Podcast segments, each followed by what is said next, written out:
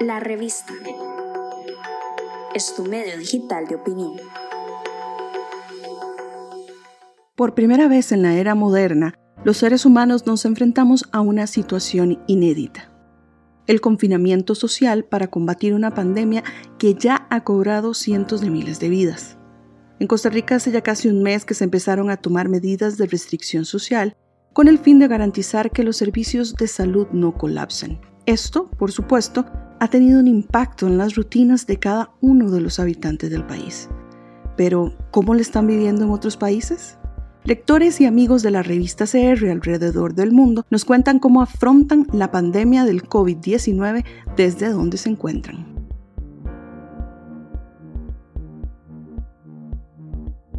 Hola a todos, eh, Gaby Guillén desde Islandia, Akureyri, Islandia. Para contarles un poquito, acá estamos con alrededor de 1.600, 1.700 casos, pero ya los recuperados también superan los 600 al día de hoy. Ya la curva va para abajo, puesto que se recuperan más personas por día de las que se contagian, alrededor de 30, y 30 35 casos por día más o menos, cuando el promedio hace una semana eran de 60, 70, 80 casos positivos por día. Entonces, es buenas noticias. Obviamente, en lo que a mí me concierne, en el fútbol, acá también está cancelado todo. Se supone que se puede volver a vida normal y a volver a entrenar en, equipo. Eh, a finales de este mes, a finales de abril, así que ya queda poco. Eh, vivir una cuarentena eh, no creo que para nadie sea fácil, sin embargo, fuera del país, lejos de la familia, es todavía más fácil. Yo intento buscar noticias de acá, al igual que estar informada de, de todo lo que pasa en Costa Rica. A veces eso es un poco llenarse tanto de información no es tan bueno, lo llena uno un poco de ansias, entonces he intentado ahora últimamente informarme solamente de lo necesario en ambos lugares y lo más importante para poder saber llevarlo de, de la mejor manera.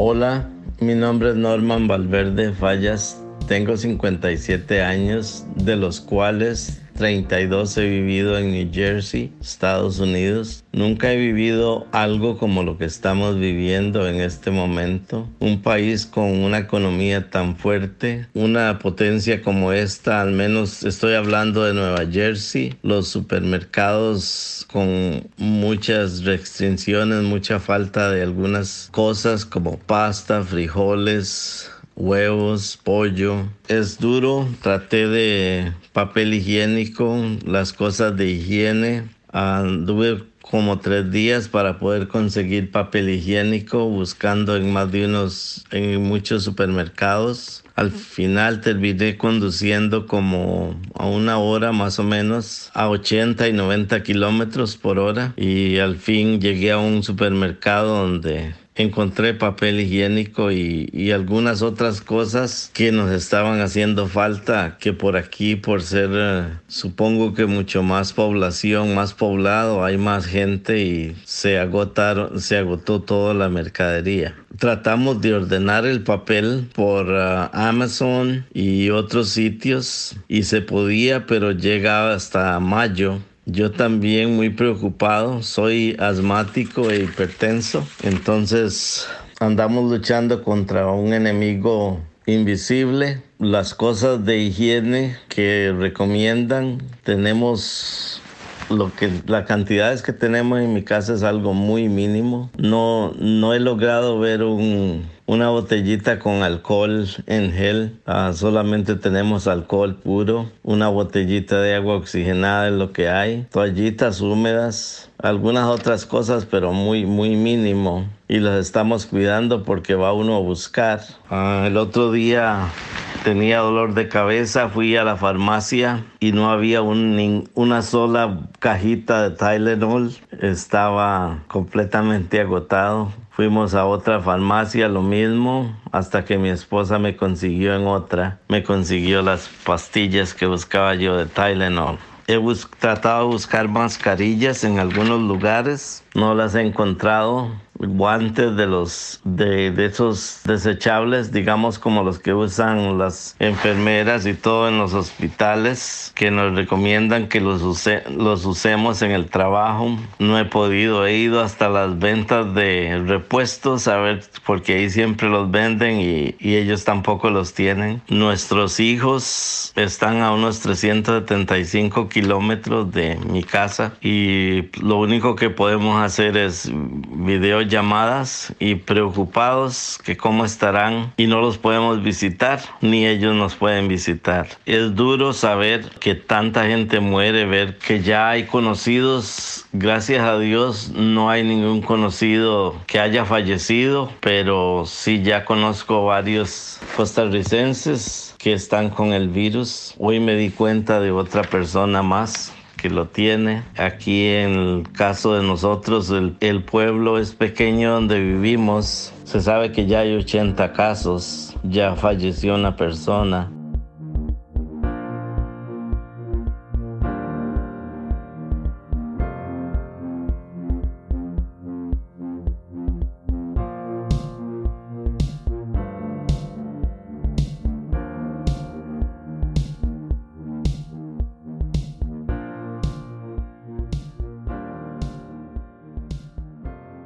Hola, mi nombre es Catalina Sileski, soy costarricense, comunicadora y desde hace más de dos años vivo en Emiratos Árabes Unidos. Este es un país con aproximadamente 10 millones de habitantes y el 88% de las personas que residimos aquí somos expatriados, somos de otros países. ¿Qué medidas se han tomado aquí? Bueno, eh, nosotros eh, personalmente como familia nos recluimos en nuestra casa desde el 14 de marzo. Así que tenemos ya bastantes semanas de estar en nuestra casa. Nos abastecimos bien con comida, eh, con mm, materiales básicos, artículos básicos del hogar. Eh, fuimos al supermercado, hicimos una compra grande. Yo vivo acá con mi esposo y con mis tres hijos y realmente eh, hicimos una compra a conciencia de lo que podíamos comer y utilizar por un mes. Y las cosas frescas las hemos eh, comprado en línea en supermercados que nos hacen entrega en menos de una hora. Desde hace tres semanas también el gobierno envió a la casa a los estudiantes, así que nuestros chicos que están en el colegio y mi bebé que está en la guardería están haciendo eh, clases en línea desde entonces y ha sido una de las primeras eh, medidas que se utilizaron para poder frenar la transmisión del coronavirus. En cuanto a la alimentación, em, aquí tenemos un sistema de delivery, de entrega a domicilio o de express bastante bueno, bastante fuerte. Todos los restaurantes están cerrados, pero sí se les permite hacer ese tipo de entregas. Estamos en cuarentena total en Dubái. Para poder salir tenemos que firmar em, o solicitar un permiso en línea. Tenemos que decir a dónde vamos a ir, si vamos caminando, si vamos en bicicleta o con carro o utilizando un servicio público, tenemos que llenar toda esa información en línea y después recibimos un mensaje de texto, un SMS a nuestro celular en donde se nos indica un código. Si usted no sale de la casa con ese celular y con ese código y lo agarra la policía, se meten problemas. Las multas aquí son altísimas, eh, incluso usted puede ir a la cárcel por no cumplirlas. El transporte público aquí está clausurado prácticamente excepto los taxis. Es increíble cómo una ciudad tan viva como Dubái, eh, que recibe millones y millones de habitantes al año, esté prácticamente paralizada. Eh, ah, bueno, otra cosa importante, se nos exige utilizar mascarillas y guantes para salir de nuestro hogar. Eh, y una anécdota, Hace tres días mi esposo salió por una hora al supermercado porque necesitábamos comprar y había policía al frente del supermercado. Lo pararon y le exigieron, por favor, eh, denme, su, denme su, el código y ellos chequean el sistema y entonces verificaron que sí, que él había solicitado el permiso en línea y todo y que estaba en regla. Pero si usted no hubiera hecho eso, si mi esposo no hubiera hecho eso, hubiera tenido una multa altísima. Y aquí la ley se cumple. Es decir, las autoridades son bastante estrictas. Aquí no es como si me burlo aquí, me salto. No, o sea, es que se, va a topar a un policía que le va a hacer a uno la multa. Punto. Eh, hemos eh, visto también a través de redes sociales que si alguien incumple las reglas acá, eh, la policía va a publicar su fotografía. Entonces hay como un muro de la vergüenza para que la gente sepa que esa persona es una persona que está incumpliendo las reglas. También se ha encarcelado y se ha multado a personas que se han burlado de la autoridad. Eso lo publican en las redes sociales y uno ya se informa de que no es jugando la cosa, como dicen.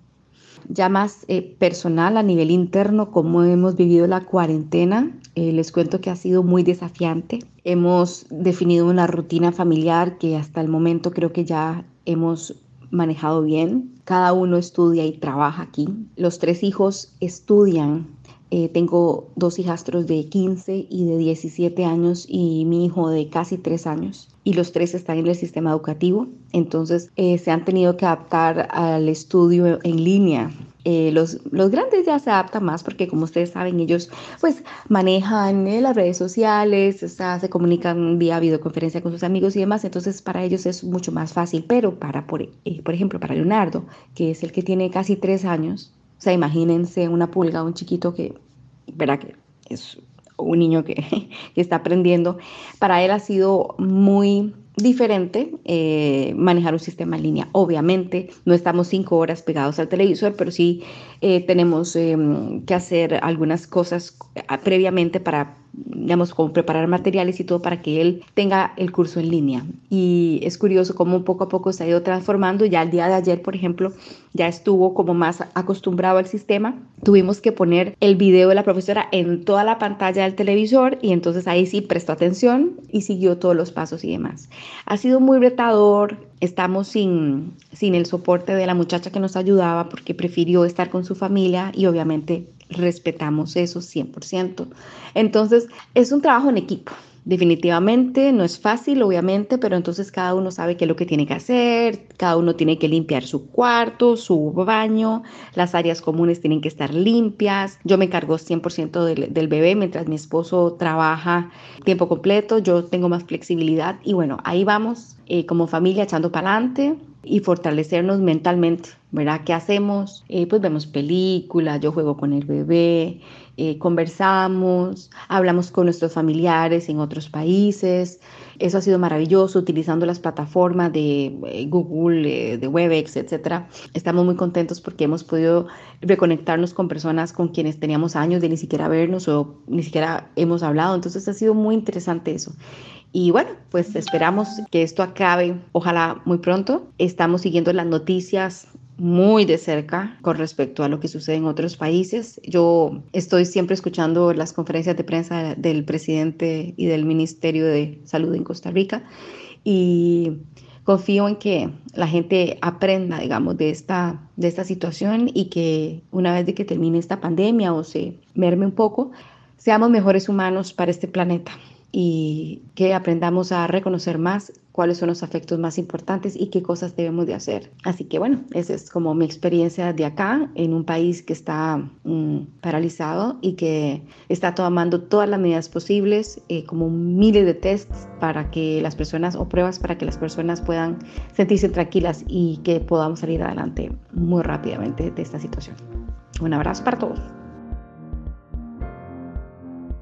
Por favor, a todos los costarricenses, que veo que hay muchos, se les está haciendo muy difícil quedarse en casa. No esperen a que sea demasiado tarde, porque nuestro país aunque tiene muy buen sistema de salud, si ya colapsa como están los hospitales de aquí, ya se nos va a hacer más difícil todavía. Por favor, quédense en casa. Vemos muchos que salimos a trabajar porque lo tenemos que hacer, pero quisiéramos estar en casa. Por favor, quédense en casa, no salgan. Estamos en Facebook, Instagram, Twitter y LinkedIn como la revista CR difundimos opinión.